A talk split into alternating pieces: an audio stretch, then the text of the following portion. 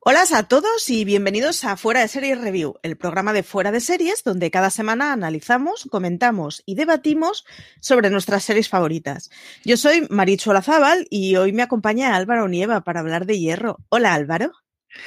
Hola, con, muchas ganas, porque nos ha gustado mucho esta temporada. Con muchas ganas, sí, es esta serie que vimos en Screeners y teníamos bien claro que se iba a hacer review para el final, así que es de estas que la verdad es que nos ha molado bastante.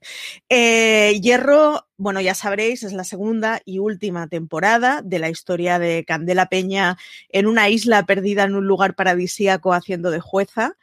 Eh, se estrenó el 19 de febrero esta segunda temporada y ha tenido únicamente seis episodios en lugar de los ocho que tuvo la primera y es una obra de Movistar Plus que han creado y dirigido Pepe Coira y Jorge Coira. Y, que nada, que hemos podido ver hasta la semana pasada que acabó el último episodio, episodio semanal hemos ido.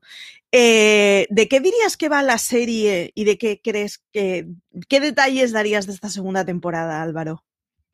Pues yo creo que eh, lo que hay que decir es que una serie criminal, una serie de investigación de resolver un caso. Eh, la primera temporada tiene uno y la segunda otro diferente.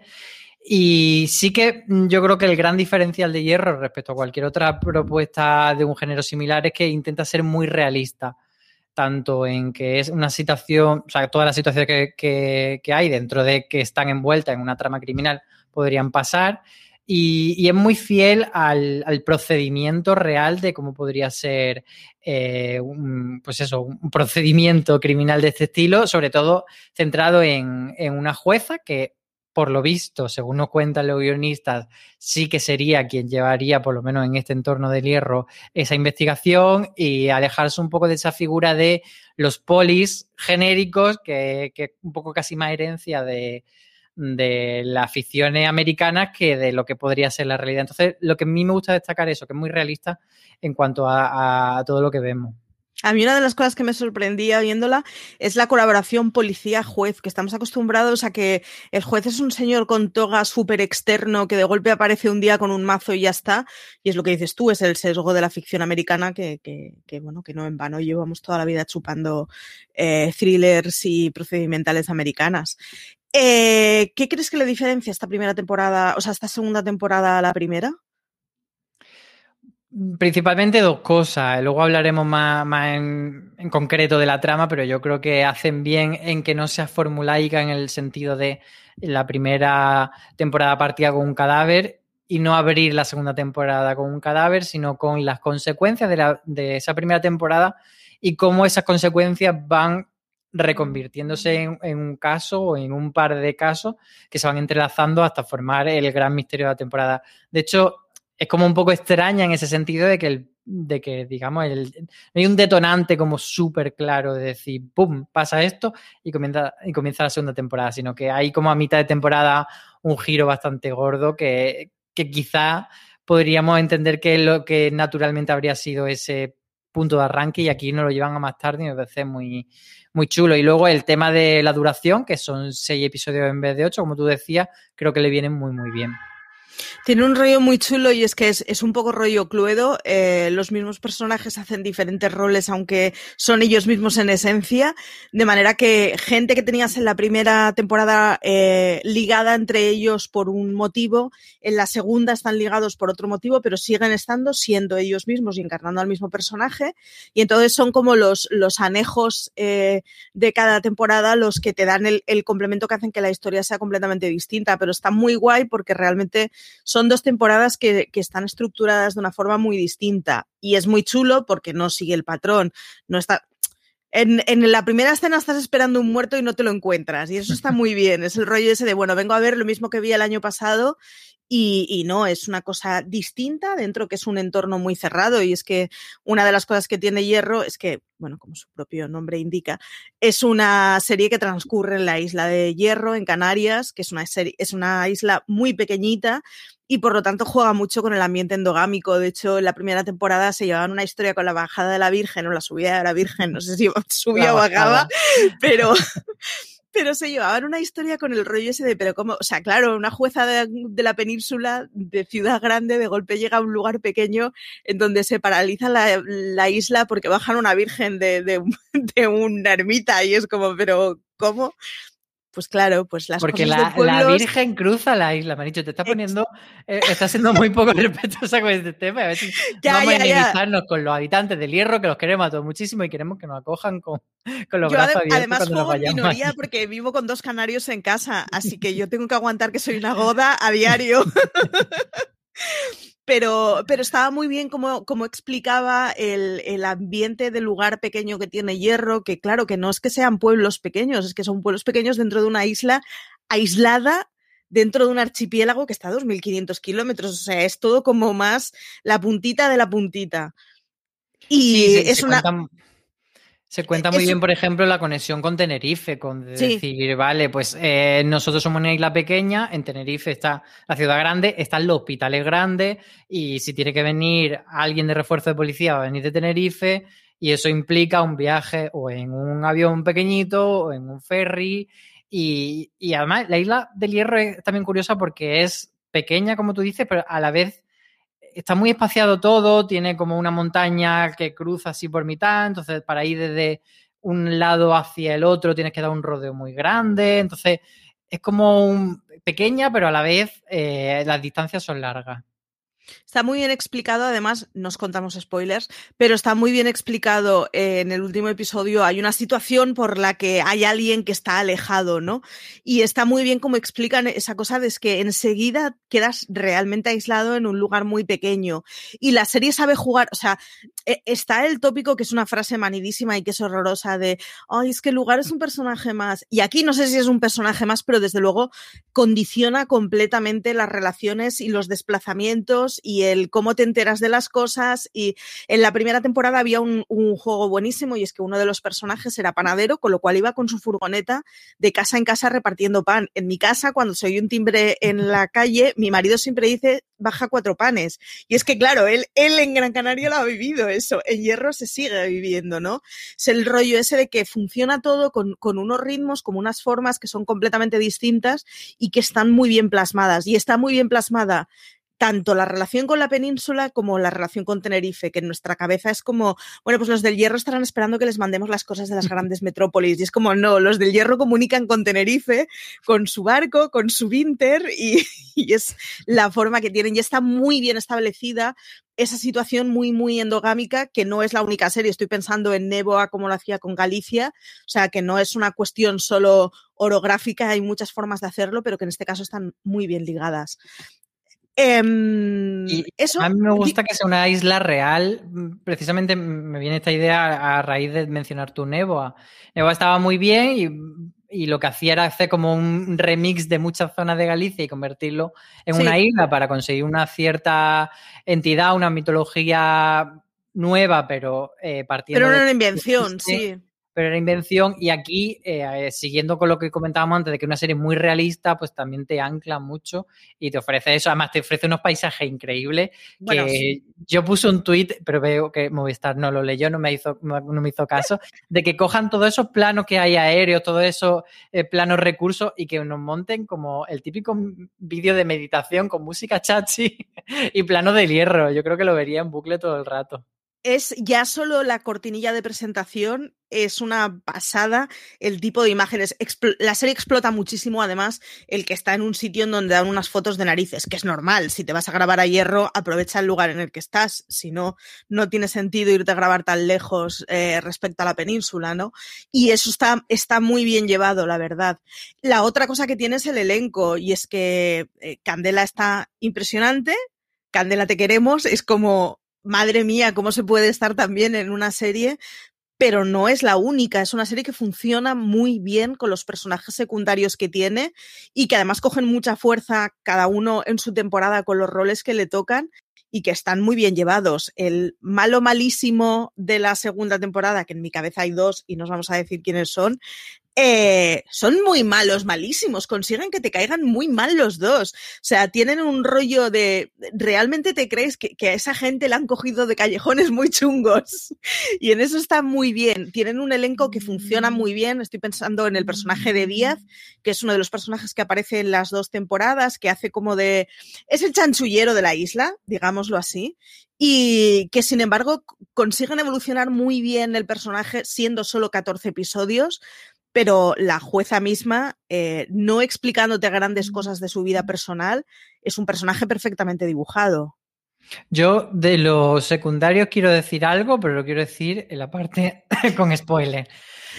Así que luego me lo, me lo pregunta porque hay algo de lo que quiero protestar. Vale, yo eh, quiero avanzar desde ya para todos los que veáis la serie, que mi favorito es el abogado, que ese sí me parece que es el chanchullero de todo. Ved la serie y me entenderéis.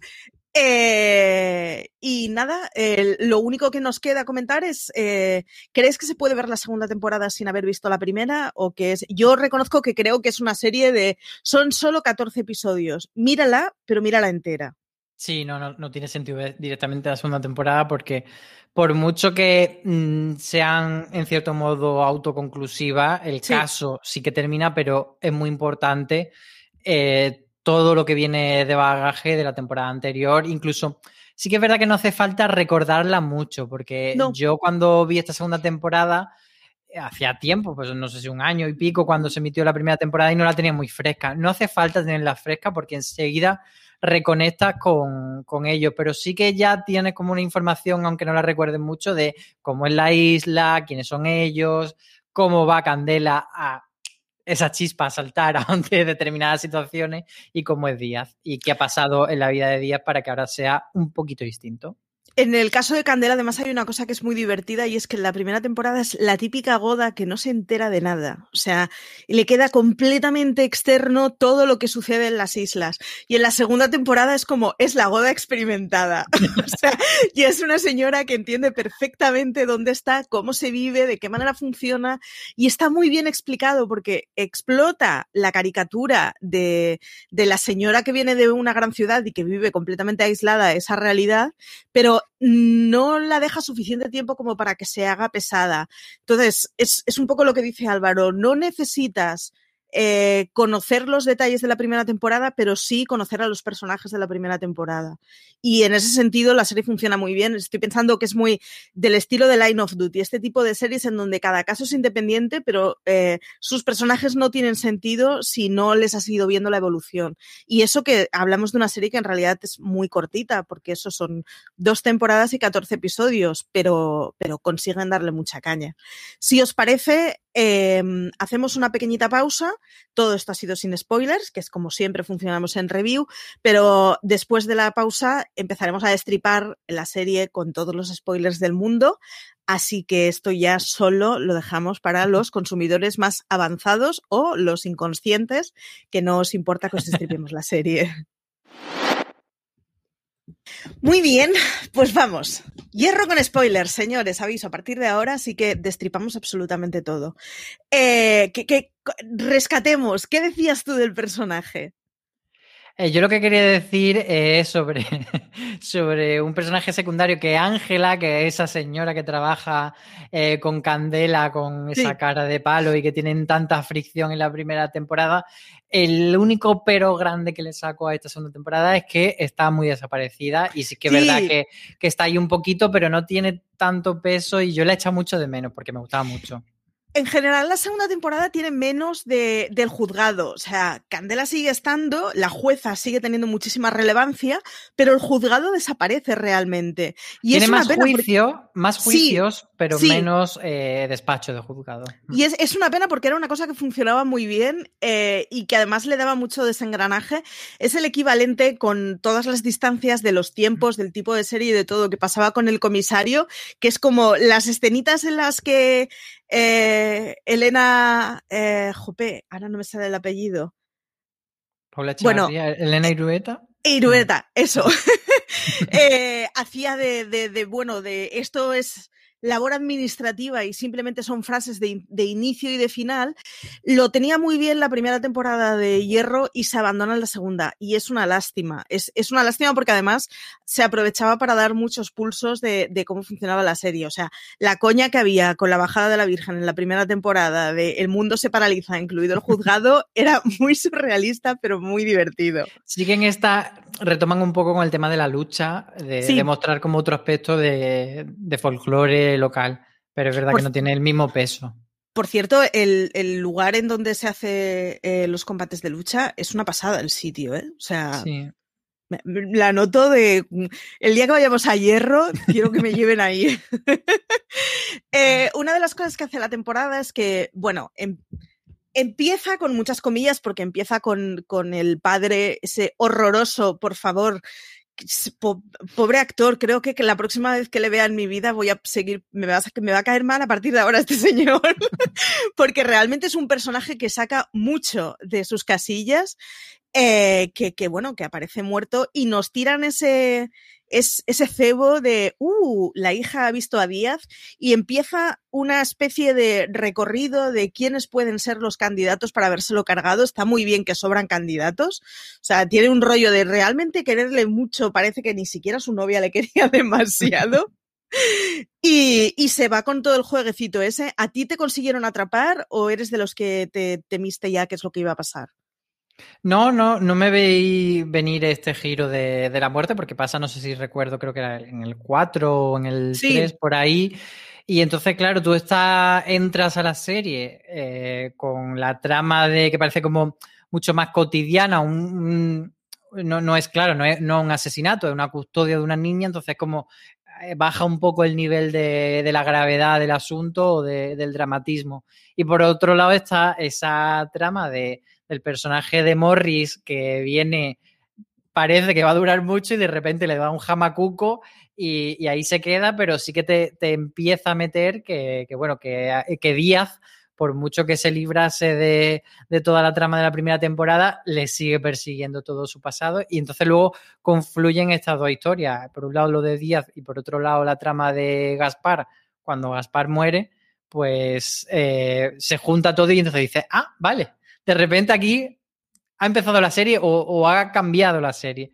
Me parece es, bastante es curioso porque no se hace pesado hasta llegar ahí. O sea, estás en el plan donde hay muertos, esta vez no hay muertos, pero asumes, pues no hay muertos, va de otra cosa, claro. y, y, sin embargo la estás disfrutando y de golpe le dan el girito y es como, ah, pues sí, tenemos finado.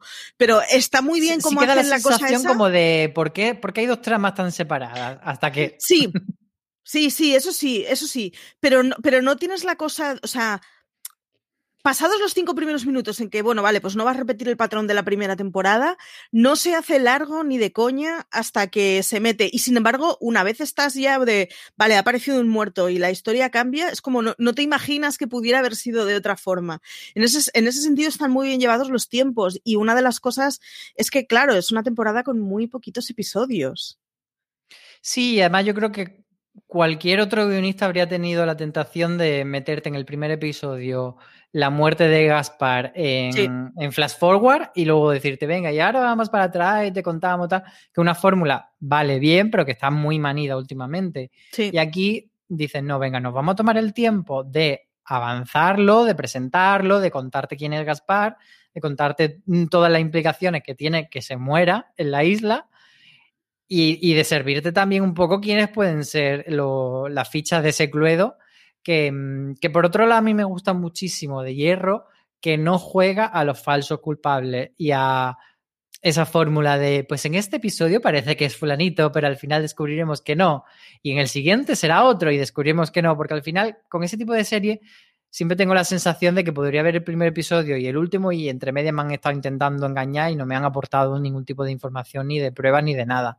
Aquí muchas veces Hierro, ya pasaba la primera temporada, es fácil que tú ates cabos, pero no juega en contra de la serie. O sea, si tú das con la pieza y das con tu hipótesis y luego resulta verdadera, no creo que eso sea como, ah, pues qué pena. No, porque además es una cosa que le hacen de una forma muy honesta, es que cuando acusan a, al cuñado y a la exmujer, eh, todo el mundo sabe que ellos no son. Entonces, se lleva por el caminito eh, lento de, bueno, de las cosas tienen su proceso hasta que descubres la verdad, pero no engañan al espectador en ningún momento. Y en ese sentido está muy guay porque no desgasta. Y además de no desgastar, porque sirve para hacer evolucionar la trama realmente. O sea, todo el rollo inicial que no sabes muy bien a qué te viene y las huevadas de las plataneras y, y que si los hoteles y que si la hostia, claro, luego tiene mucho sentido. Y, y sin embargo, tiene mucho sentido para construir el personaje de Díaz. O sea, que no es solo que tenga sentido por, porque, bueno, pues al final hay muertes y tráfico, ¿no? Sino que realmente lo que te están contando complementa el carácter de la persona. Díaz yo creo que es el personaje que hace más cambio de la primera a la segunda temporada. Antes de grabar comentábamos que a mí en la primera me parecía un, un, un machirulo, vamos, o sea, fatal. Y en la segunda tengo ganas de irme de vinos. Sí? Tengo ganas de irme de vinos con este señor. O sea, el momento final con la hija en el que le dice, bueno, el, el, a mí me toca estar un ratillo en la sombra porque igual no lo he hecho todo bien. Y estás pensando, vaya, qué lástima que se tenga que ir a la cárcel, ¿no? se despide de la hija y es como, joder, qué tierno todo, qué, qué buen padre es. Y es el mismo señor que en la primera temporada hacía muchas cosas muy mal con su mujer y su hija. Pero tirando del hilo de esto que, que, estamos comentando de lo culpable o falso culpable y, lo que tú has comentado de, de cuando eh, sale el cuñado, la madre y que sabes más o menos que no son ellos, pero bueno, te van poniendo todo el proceso. Incluso ahí yo recuerdo que el, el plano del el arma criminal te lo ponen, te ponen un plano como muy claro y decirte, aquí una estatua, que parece que esta estatua podría haberse reventado contra un cráneo. Y, y, y no son nada sutiles, en el, pero que es positivo. O sea, es sí. decir, te presenta en plan de, oye, esta pista. Y es un plano que te dice, es una pista muy importante. Y tú es fácil que ates que la niña han podido coger eso y haberle desmochado la cabeza al padre. Pero como digo, creo que no juega en contra. No, y de hecho es.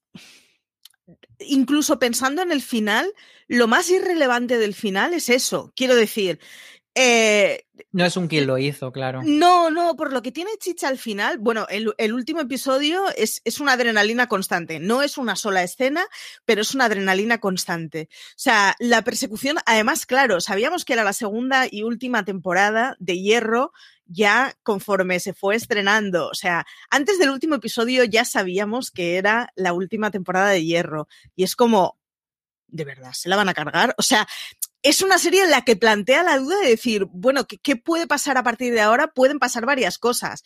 Igual mmm, a la jueza no se la van a cargar, pero ¿se podrían cargar a Díaz? ¿Podría haber algo extraño con su hijo? ¿Podría, podría haber pasado? Es plausible. Quiero decir, es, una serie que eh, quema suficiente trama como para que hubieran podido hacer un final de, de dejarte completamente descuajeringado. Yo agradezco que haya sido un final bastante feliz, la verdad, porque los que tenían que morir mueren. ¿Para qué nos vamos a engañar? Y además, eh, en, en, este caso tienen de bueno que incluso Clara, que es un personaje que no es exactamente malo, es como está del lado malo, pero claro, comparado con, con Fadi Nayar, que es, o sea, que es un desaprensivo, que incluso dentro de su casa no tiene ningún tipo de fidelidad fuera del amor por su madre, eh, está muy bien como redimen a Clara, ¿no? El rollo ese de, bueno, se acaba haciendo un poquito de justicia y, no pienso ni siquiera que la justicia sea el hecho de delatar a Fadi, que en parte sí, sino incluso de asegurar el futuro de la hermana, porque a todo esto hay una chavala a la que vemos en la piscina,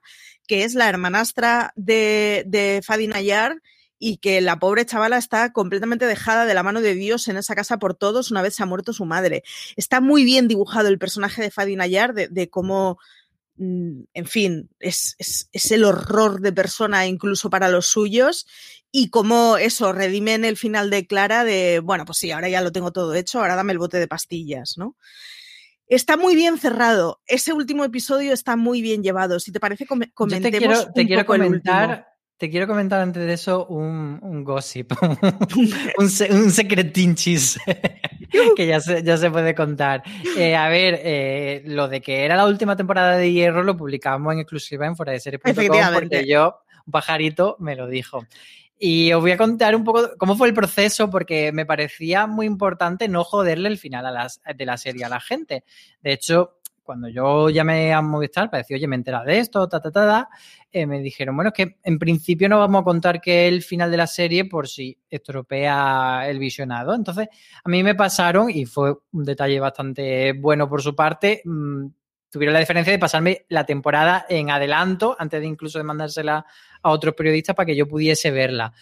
Y entonces al verla, eh, yo llegué a la conclusión de que no se le estropeaba realmente el final a la serie, a, a, los espectadores, porque te creaba más tensión. El hecho de saber que acababa la serie era, hostia, es que se puede encargar a la jueza. Y yo, sabiendo que la serie acababa, estaba con la patata que me iba a reventar en plan de que mata a Candela.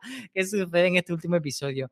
Y entonces ya ahí fue cuando dije, vale, pues sí que yo creo que sí que se puede contar y sé que se puede publicar la información y que no estropea. De hecho, yo creo que si la información hubiese sido que renovaban por una tercera temporada, ahí sí que estropeaba el visionado de, de la última temporada, porque de la, del último episodio, porque tú ya decías, sí. vale, si está renovada la serie, no van a matar a Candela, me relajo, me fumo un piti y ya está. Pero eh, siendo que la serie no continuaba, yo creo que le daba incluso más tensión, entonces por eso salió. Está muy bien llevado además porque... Eh o sea, de alguna manera sí matan a Candela. Es decir, de alguna manera sí que sabes que no va a tener continuación esa serie tal y como la conocemos. Entonces, eh, como ya sabes que ha pedido un traslado y que se va a ir allá. Claro, están las dos opciones. Claro, eh, sí que sabes que, que, esta puerta se te va a cerrar. Entonces, de que la trasladen a que la maten. Eh, para la continuidad de la serie, como Hierro, la serie de una jueza de la península en una isla pequeña, pues es que no cambia claro, mucho. Entonces, te, te, da la posibilidad esa de decir, pues es que realmente si, si, esto ya lo iban a cerrar, si ya se le iban a llevar de aquí, si esto ya iba a ser una cosa distinta.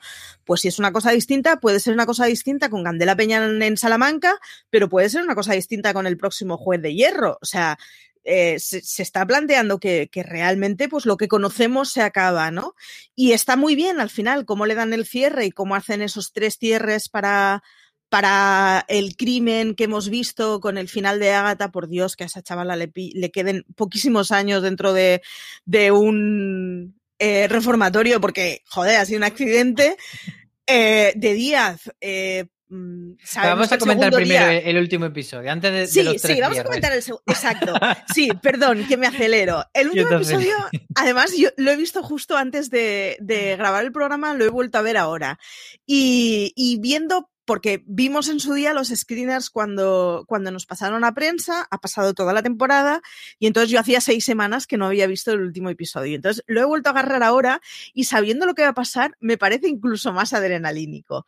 Y es que tenemos ese inicio, bueno, un, poco tonto del episodio, eh, vaya que bien, la jueza se va a pasar el día fuera, eh, el primo confiesa todo lo que ha pasado, y entonces empiezas el, episodio con una con una confesión que ya es muy intensa y ya es como, vale, ya está, se han, o sea, se han despejado todas las dudas. La siguiente duda que queda es, ¿esto lo van a reconocer o no lo van a reconocer? Que yo hasta el último momento de verdad pensé que, que esto no lo reconocían, ¿eh? Y que legalmente no se iba a saber jamás quién había, quién había matado a Gaspar. Eh, se juega con todo el, el, ambiente del combate de la lucha canaria y de cómo, claro, una, un, es una de esas escenas que tiene mucho sentido, porque una de las cosas que estaba haciendo Fadina Ayar es que siempre que había algún crimen en el que él había estado implicado, de hecho, tenía una excusa y tenía un, o sea, siempre estaba en situaciones en que había muchos testigos que no estaban ligados a él, con lo cual todo el rollo de la lucha canaria que se nos han enseñado durante los episodios anteriores de cómo Fadin Ayar es un fanático y invierte la lucha canaria y está muy metido en ello, tiene sentido y de paso lo que tú decías, que nos enseñan es una forma de enseñar el folclore sin que sea caricaturesco, sino que está muy metido dentro de la trama. Eh, y entonces ya eh, empieza al final, que es esa escena en la lucha de la, o sea, en la persecución de la carretera, ese momento de día diciéndole a la jueza, tía, que te van a matar.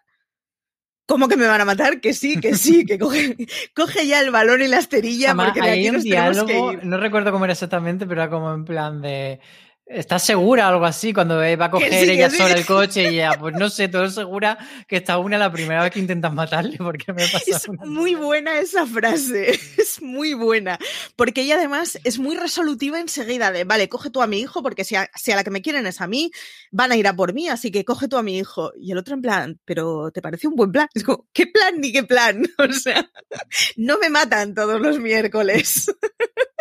Está muy bien llevada esa escena y está muy bien llevada la persecución porque no juegan a la típica persecución americana de dos coches con velocidad que se van rozando. Es otro rollo, es una cosa... Le doy con el, con el coche, si intento sacarla de la... Mucho más pedestre que eso y es de, no, no, tío, es que cuando se te cruza un coche efectivamente paras, te acojonas y empiezas a gritar al teléfono, oh Dios mío, Dios mío, Dios mío, viene a mí con un arma.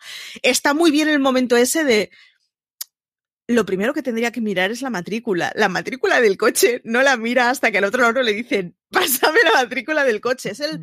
está muy bien llevada esa escena de nervios de, o sea, lo primero que se me ocurre describir es que se acerca a mí y, y empezar a decir cosas aleatorias. Tiene canas, tiene un pendiente, tiene...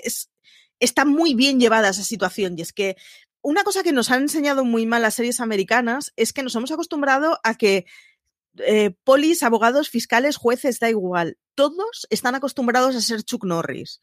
Y está muy bien cómo le meten en una situación de que, que sí, que es jueza y que ha visto cosas que yo no he visto y sabe cosas que yo no sé pero efectivamente no le apuntan con un arma todos los miércoles después de venir de la playa con su hijo. O sea, y está muy bien. Total, claro, es que siempre en la serie americana, si eres poli, pues haces toda la cosa. Lo que haría un bombero, lo que haría un abogado y lo que haría todo el mundo.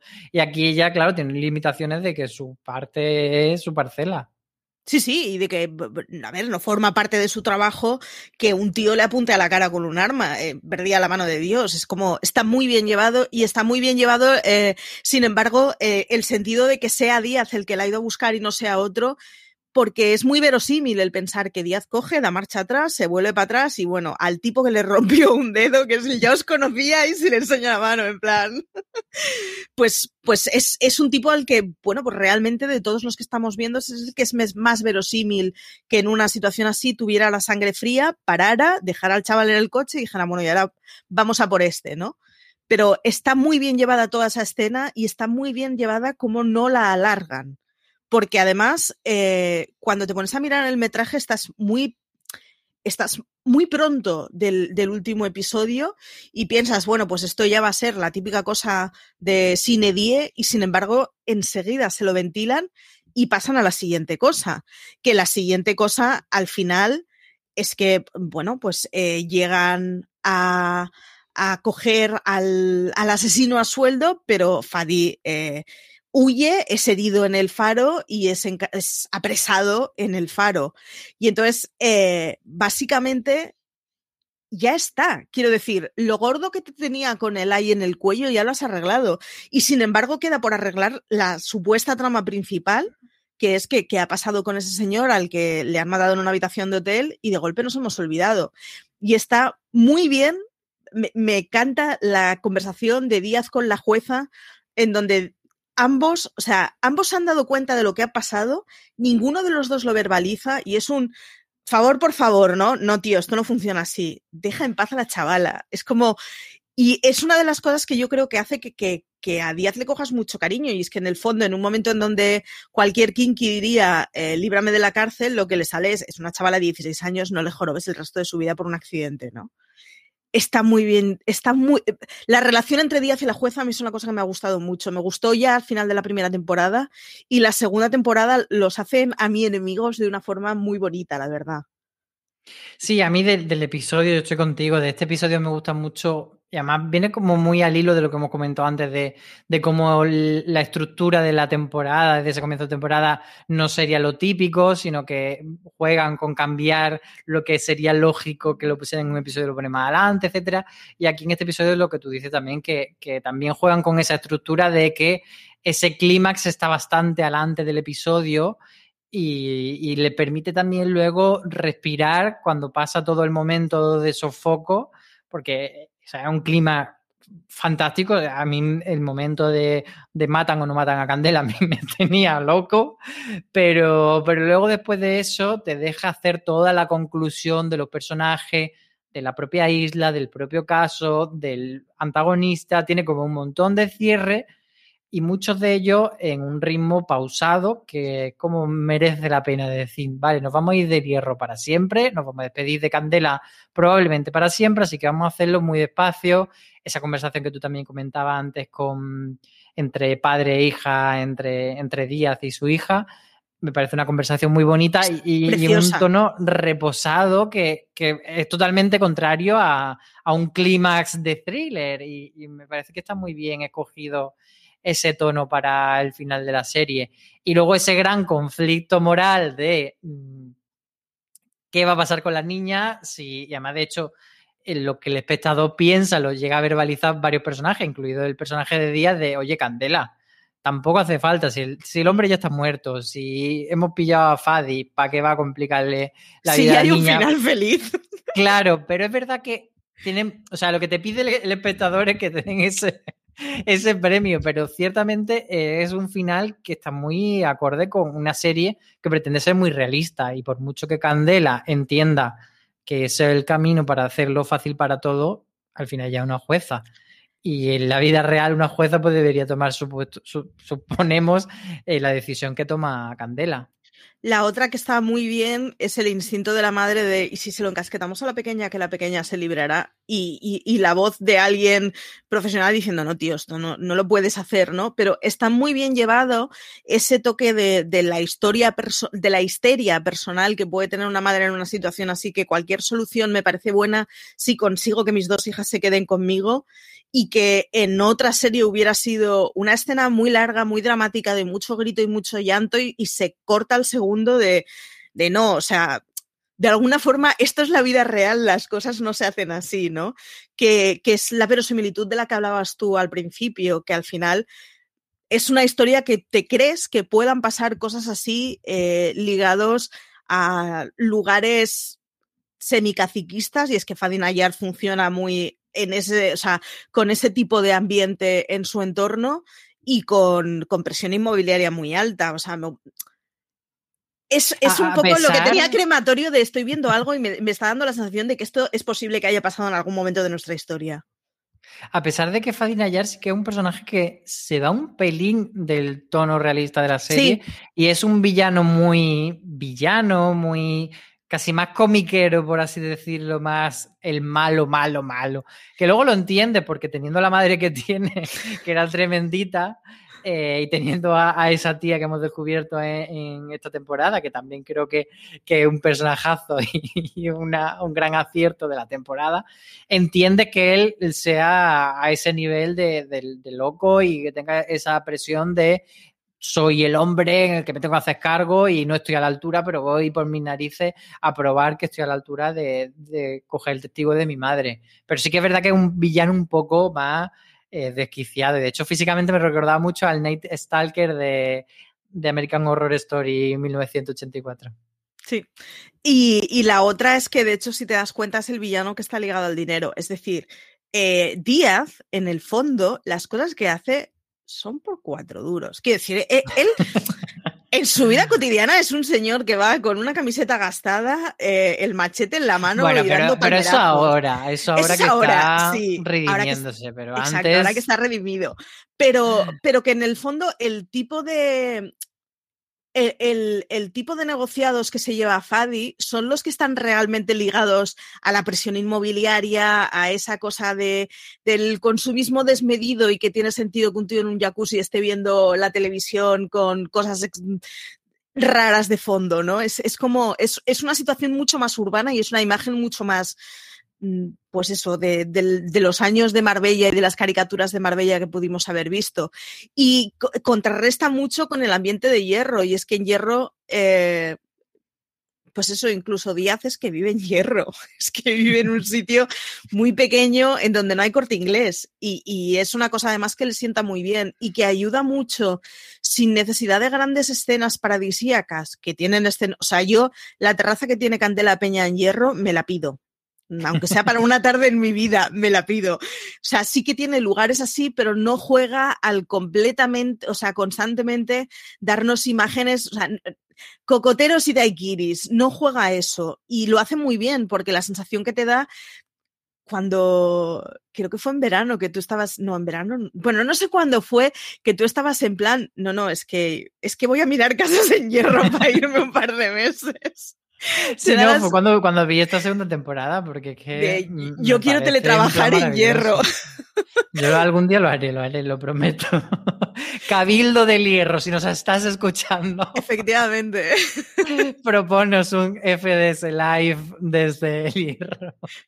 Yo prometo hacer muchas twitcheadas por cualquier sitio, pero.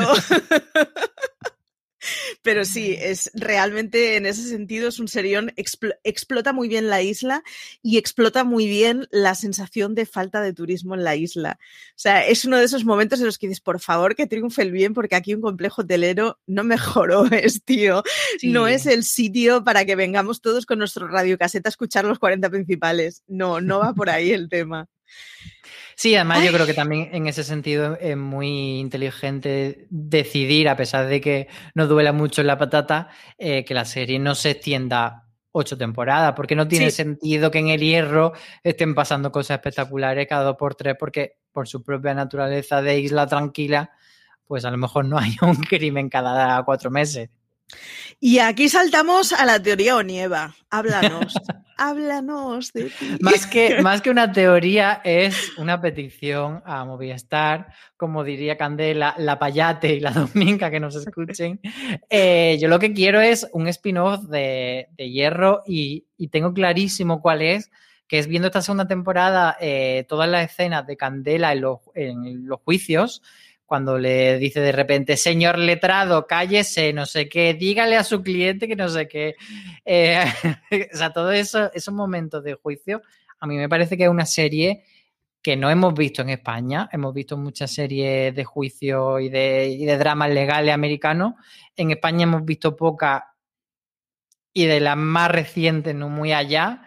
Y creo que The Good Fight con Candela, The Good, The Good Candela, The Good Montes, como lo quiera llamar, yo creo que, puede funcionar muy bien. Es verdad que sería más difícil eh, repescar a Díaz, pero yo creo que Candela sí que tiene un, hay un porvenir muy bueno. Y de hecho, entre, en una entrevista que hicimos a Candela y que hemos colgado en el canal de YouTube de fuera le pregunté por ello y ella pues, decía que encantada, que ella decía que la Montes en Río Tinto, Huelva, en cualquier sitio, en el Bierzo, donde sea ella muy a favor. Y yo creo que, sí que hay, no sé, no sé tú cómo lo ves, si, si esa parte en concreto eh, de, Candela y también me da la sensación de que no tenemos, por ejemplo, la información de por qué la mandaron al hierro, nunca se llegó a rascar suficiente, y luego cómo será su, vida después de, de, volver a Madrid, si finalmente su hijo eh, sobrevivirá o por los problemas que tiene, que ya le han dicho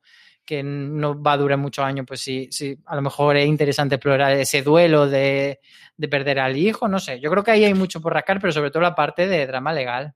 Por cierto, el problema del hijo que lo hemos pasado eh, de paso completamente, pero está muy bien narrada la impotencia de es que en Hierro no tienes un gran hospital y cuando hay una urgencia, efectivamente tienes que cogerte un, un avión, un helicóptero, un lo que sea que me lleve muy rápido y, ostras, ¿eh? O sea, explica muy bien esa situación en las que, pues está muy guay ahí, pero no va a poder seguir ahí porque, porque es que no se puede permitir seguir en un lugar pequeño que no esté sanitariamente bien comunicado, ¿eh? Están muy bien explicadas esas escenas y, y, es una de esas tramas o de unos arcos tangenciales que están muy bien llevados. Pero a lo que vamos, a la doctora Montes en, o sea, a la jueza Montes en Huelva, eh, sí, yo creo que es muy top. Y además eh, creo que está muy guay porque la judicatura eh, tradicionalmente está asignada a varones y estamos acostumbrados a que los jueces sean tíos. Y muchas de las historias a las que vemos, mayoritariamente son tíos lo que nos encontramos. Y en Hierro, la poli a la que destinan a especialista desde Tenerife es mujer, la jueza es mujer y la administrativa que tiene peso en el juzgado es mujer. Y está muy bien llevado eso. Y está muy bien llevado además como Candela es, o sea, la señora Candela Montes es una impertinente de narices que está muy bien como jueza, que, que no la toreas y que eso, ¿no? El comentario de. Y que es, muy macarra para una cosa, pero luego. Pero luego es muy jueza para otra. O sea, no deja de ser y también como muy emocional y muy racional a la vez. Yo creo que tiene como mucho, eh, mucha, muchas aristas el personaje y, además, al hilo de lo que tú decías de que, de que solemos ver hombres, también solemos ver más abogados que jueces. O sea, que yo creo que también que es un diferencia respecto a otra, otras series legales, poner eh, el prisma desde ahí. Sí, de hecho, lo tradicional en una cosa así hubiera sido que Candela Montes fuera una fiscal. Y esto es a lo que mm. estamos acostumbrados en las series, no una jueza. Y está, está muy bien montado desde ese sentido y además está muy guay. Eh, o sea, yo creo que podría dar una serie muy chula de cuál es el trabajo de un juez. De golpe nos hemos dado cuenta que el trabajo de un juez no es estar en la sala con un mazo y dar una opinión con una cosa que ha oído en 10 minutos, ¿no? Es como, no, no, claro, es que los jueces hacen otra cosa. Y estaría muy bien poder ver eso, un cotidiano de, de cuál es el trabajo de un juez y cuál es su papel en, en un caso. Yo apuesto completamente con eh, Jueza Montes donde vaya. O sea, en Castro contigo, pues, pues en Castro hashtag, Como diría hashtag, The Good Candela. The Good Candela. The Good Candela me encanta. Sí, sí, exacto. The Good Candela eh, a tope, a topísimo. Os recomiendo que veáis la entrevista porque además eh, Candela Peña está fantástica con, cómo contesta a esa pregunta. Está muy divertida. Es un corte muy divertido. Lo dejaremos en, en el cuerpo del, del post de la web, pero de verdad, di al canal de Fuera de Series y echarle un ojo. Y de paso os veis el canal de Fuera de Series de YouTube, que todas estas cosas eh, desde hace un par de meses las grabamos en vídeo, así que este mismo programa nos podéis ver. Muy bien, Álvaro, ¿qué nos hemos dejado? ¿Nos hemos dejado algo? Pues no lo sé, a lo mejor lo pensamos y sí que se nos han quedado algún personaje o tal, pero yo creo que en general eh, esa sensación de o sea, la conclusión para mí es un, thriller muy bien hilado, muy, muy naturista, muy que te vende la isla maravillosamente y sobre todo con unos personajes muy bien trazados y muy bien rascados que hay ahí. De hecho, te quedas con ganas de ver mucho más de ellos. Eh, yo creo que Díaz y Candela es una cosa bárbara. Y luego es verdad que hay secundarios también muy interesantes, pero yo creo que ellos dos son el corazón de hierro. Sí. Y que, y que yo creo que es una serie que se nos va a quedar en, el recuerdo y cuando la vas macerando vas diciendo en plan, qué buena era hierro. Y va a ser durante mucho tiempo yo creo que un referente de, de buena serie española que, que bueno, esperemos que, que los Coira, que, y con su equipo, porque también está Araceli, que es otra de las guionistas, etcétera. Bueno, pues a ver qué, tienen pensado, si es de Candela, si tienen otra cosa, y a ver qué nos hacen, porque yo tengo ganas de, ver otra serie de ellos. Yo reconozco que cuando acabé de ver los screens de la segunda, las ganas que me dieron es de volver a ver la primera, en plan, eh, joder, es que además ha quedado también cerradita y ha quedado tan no ha llegado a ser una serie que se ha extendido demasiado, que eso es una cosa que para el recuerdo ayuda muchísimo a que se quede como una gran serie. Y yo sí que creo que pues lo que nos pasa con Crematorio, que hace un porrón de años y seguimos recordándolo un poco como joyita de la corona, yo creo que nos va a pasar con Hierro y que, que no va a tardar mucho en convertirse en joyita de la corona. Hierro, de hecho, les está funcionando muy bien a Movistar, están muy contentos con los números que está haciendo. Y es que, bueno, es que la serie... La ponemos yo creo que en, en ese podio de... Sí de mira lo que has hecho y Arde Madrid y Hierro, sí, tres ahí sí, Exacto. Son de esas series que, que, es difícil encontrarle mucha pega y, y, que además a todos los que nos gustan las series criminales os va a flipar. bueno, ya a estas alturas del podcast yo creo que ya lo habré. Si no has visto la serie a estas alturas, eh, te hemos destripado absolutamente todo, pero... Muy bien, Álvaro. Pues, pues eso, si no nos queda mucho más por decir, que veáis Hierro, que Pray for eh, The Good Candela y que esperamos poder volver a verla, que es un gustazo de serie, que, que, que Movistar se ha cascado dos temporadones increíbles y que, que además es un acierto la reducción de episodios en la segunda temporada y que acabas la temporada con ganas de, Dios mío, quiero ver 25 más y por el momento no las va a ver. Así que nos tocará volver a ver la serie. Muchísimas gracias por haber estado aquí, Álvaro. A ti y a todos los que nos escuchan. Un beso muy grande. Un gustazo.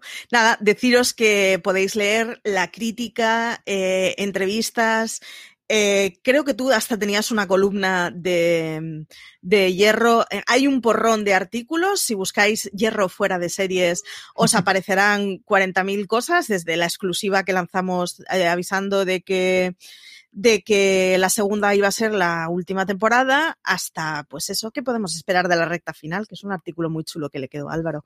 Así que nada, que nos podéis seguir en la cadena en los seis podcasts semanales que nos podéis seguir en los diferentes feeds, que os recordamos que estamos con Universo Marvel todos los sábados, pero que el resto de días también hay programas, que nos sigáis en la web, en las redes y en todos lados, en todos lados estamos como fuera de series y nada, no hay queda mucho más que deciros, que tengáis mucho cuidado ahí fuera.